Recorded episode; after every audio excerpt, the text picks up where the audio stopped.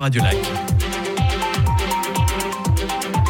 L'invité de Béatrice Rulle ce matin, 6 minutes avec Francesca Marchesini, les présidente de la Société pédagogique Genevoise, concernant euh, ce plan d'action du DIP pour développer les conditions d'apprentissage et de scolarisation, Béatrice. Bonjour Francesca Marchesini. Bonjour Béatrice Roule. Merci d'être sur Radio Lac ce matin. Ce plan d'action, donc, il se déroule en quatre axes avec tout d'abord le renforcement de l'accompagnement des élèves dès leur entrée en primaire avec un adulte supplémentaire. Il serait donc deux, ce qu'on appelle la co-intervention dès le 1P et 2P. Davantage d'encadrement, vous ne pouvez dire que bingo, Francesca Marchesini. C'est vrai, en tout cas. Euh, euh, enfin, dans sur le papier, en tout cas, on est, euh, enfin, on rejoint certaines de ces analyse, on va dire. Et euh, enfin, on est voilà, enfin sur le plan théorique, on est plutôt content. Vous avez du mal à dire vous êtes content quand même la, pourquoi Enfin, c'est tout simplement parce que bah, la co-intervention dans les classes, on peut que être d'accord. Euh, nous, en tout cas, on revendique le co-enseignement euh, depuis 2018, euh, donc c'est sûr que de ce point de vue-là, on se rejoint. Après, c'est vrai que dans cette période de, de tension budgétaire, on se dit déjà, on se demande si les postes vont être obtenus. Donc c'est pour ça que je parle d'un plan sur sur le papier, parce que termes de principe, évidemment qu'on ne peut que rejoindre euh, cet axe. Mais euh, dans le fond, après, euh, la question, ça va être de est-ce qu'on aura les, les postes? Parole, parole, c'est ce que vous craignez? Non, non, non, c'est juste que bah, la conseillère d'État, euh, elle, elle présente euh, ses, axes prioritaires, mais après, il faut qu'elle soit suivie par le Grand Conseil. Donc euh, là, on est dans des questions qui finalement ne dépendent pas que d'elle. il y a également l'enseignement spécialisé, qui est un, mm, domaine essentiel de, ce plan d'action. La conseillère d'État souhaite réserver l'accès à cet enseignement spécialisé à ceux qui en ont le plus besoin.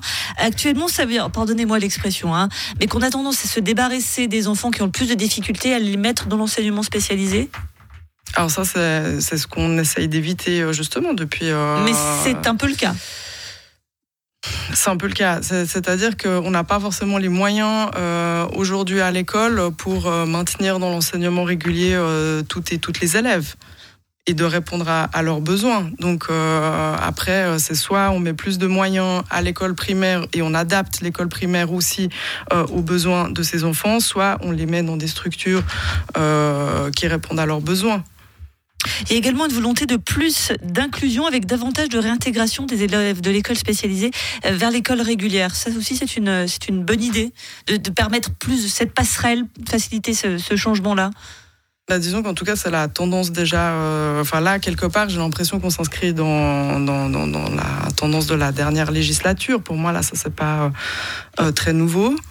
Après, il faut le. Enfin, il faut il faut le penser, disons, et euh, ça, ne se fait pas comme ça. Donc euh, là, la question, ça va être de savoir comment c'est mis en place, en fait. Euh, on le dit assez souvent, les élèves d'aujourd'hui ne sont pas ceux d'hier. Et Annie Pold souhaite justement mettre en place un plan de formation continue pour les enseignants, mais aussi changer la, formation actuelle pour permettre, pour vous donner les outils à vous de pouvoir répondre à, ces situations différentes. là aussi, on a envie de dire, vous ne pouvez être que d'accord avec cela. Absolument. Alors là, ça, c'est euh, quelque chose que nous, on relève depuis longtemps. C'est que finalement, il y a eu le passage, euh, enfin, le passage à l'école inclusive, je vais le dire comme ça, mais enfin, bon, ça C'était une erreur. En 2015, absolument pas. Je veux dire, euh, l'école doit accueillir euh, tous les élèves, répondre aux, besoins des élèves. Euh, l'école, c'est pour tout le monde. C'est pas que pour les élèves qui répondent à un certain profil ou qui rentrent dans certaines cases. Donc oui, absolument. Je veux dire, voilà. Mais après, il faut se donner les moyens de le faire comme il faut. Ça, c'est, je pense, ce qui nous a manqué depuis 2014, on va dire. Et en tout cas d'un point de vue, du point de vue de la formation, je dirais que c'est comme si euh, on n'était jamais entré dans l'école inclusive. Enfin, que ce soit au niveau de la, la formation initiale, il y a eu peu je dis pas qu'il y a eu rien, mais il y a eu peu de prise en considération euh, de, de, de, cet élément. On Vous êtes senti démuni, si je vous suis bien. Euh, démuni, pas formé en fait. Pas formés, tout simplement. Je veux dire, euh, c'est vrai qu'on n'accueille pas euh, tous les élèves de la même manière. Et puis, il y a des outils aussi pour accueillir des élèves qui souffrent du trouble du spectre autistique, etc. Et, ces outils-là, on nous les a que très peu donnés. Je dirais pas pas du tout, mais voilà. Et nous, on avait beaucoup de revendications au niveau de la formation continue aussi, par rapport au catalogue de formation continue. Et on a l'impression que ces élèves, ils n'existaient pas. Donc formation continue, vous avez été entendu. Davantage d'encadrement, vous avez été entendu, si je vous comprends bien. Pour le moment, Anne Hilpold, elle fait tout bien. On espère en tout cas, mais euh, c'est vrai que là, moi, ce plan d'action, si je devrais euh, le qualifier, je dirais qu'il relève un peu du bon sens.